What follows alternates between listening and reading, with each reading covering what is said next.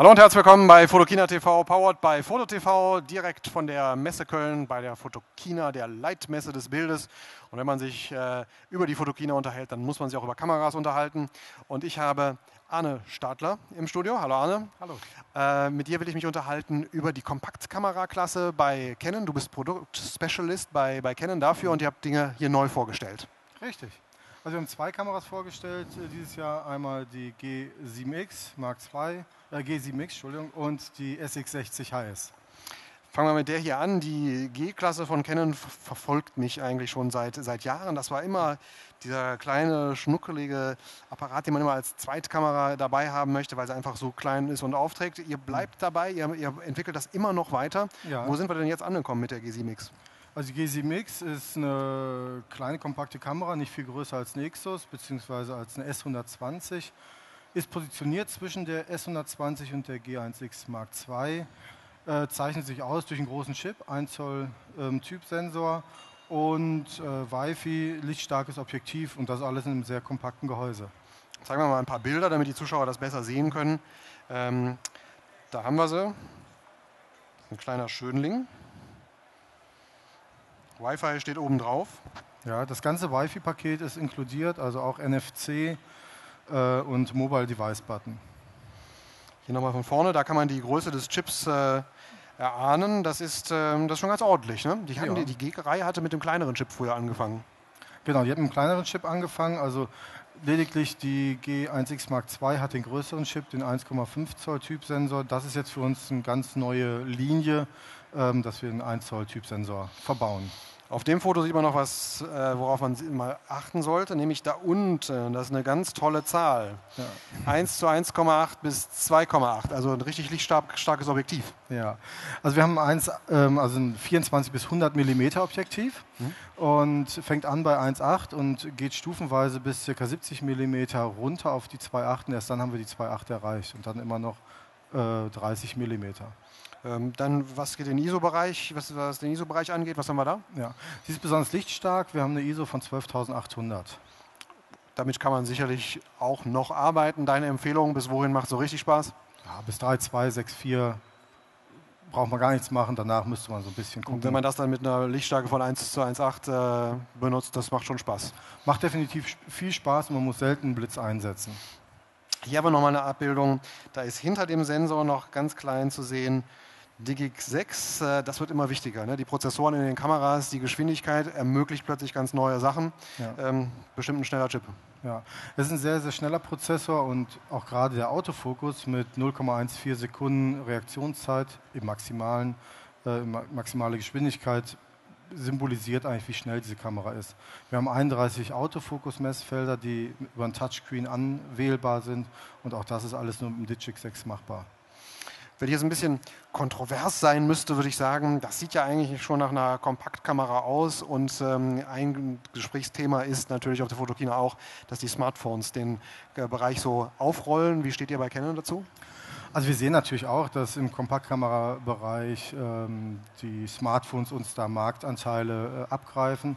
Aber es ist für uns eine Herausforderung. Wir stellen uns der und wollen gucken, dass wir irgendwie uns da absetzen und ja, in, in gewisser Hinsicht die Bildqualität im Vordergrund stellen und nicht nur äh, das dabei haben, das Fotografieren.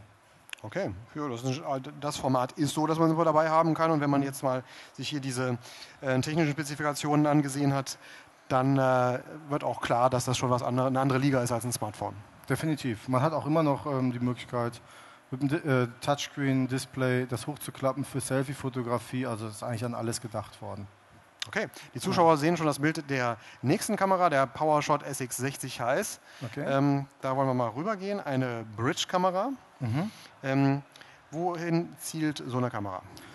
Also die Kamera ist eine klassische ähm, Kamera für, wir nennen sie auch Travel-Zoom-Kamera, also eine Kamera, die man äh, auf Reisen dabei hat oder für die Familie. Das ist eigentlich an alles gedacht worden für den Einsteiger, ambitionierten Anwender, der eine gewisse ähm, Brennweite haben möchte, aber trotzdem simples, einfaches ähm, Arbeiten und das in einem kleinen, kompakten Format. Gewisse Brennweite ist äh, tief gestapelt. Schauen wir auch hier mal vorne auf die Linse, da unten wieder auf die Zahlen 3.8 bis 247, also bis 247 Millimeter. Ja. Ähm, Im Kleinbild äquivalent? Äquivalent zu Kleinbild sind wir dabei 21 mm bis 1365. 1365, das sind fast anderthalb Meter äh, Brennweiten-Äquivalent. Mhm. Damit macht man dann Fotos äh, vom Mond.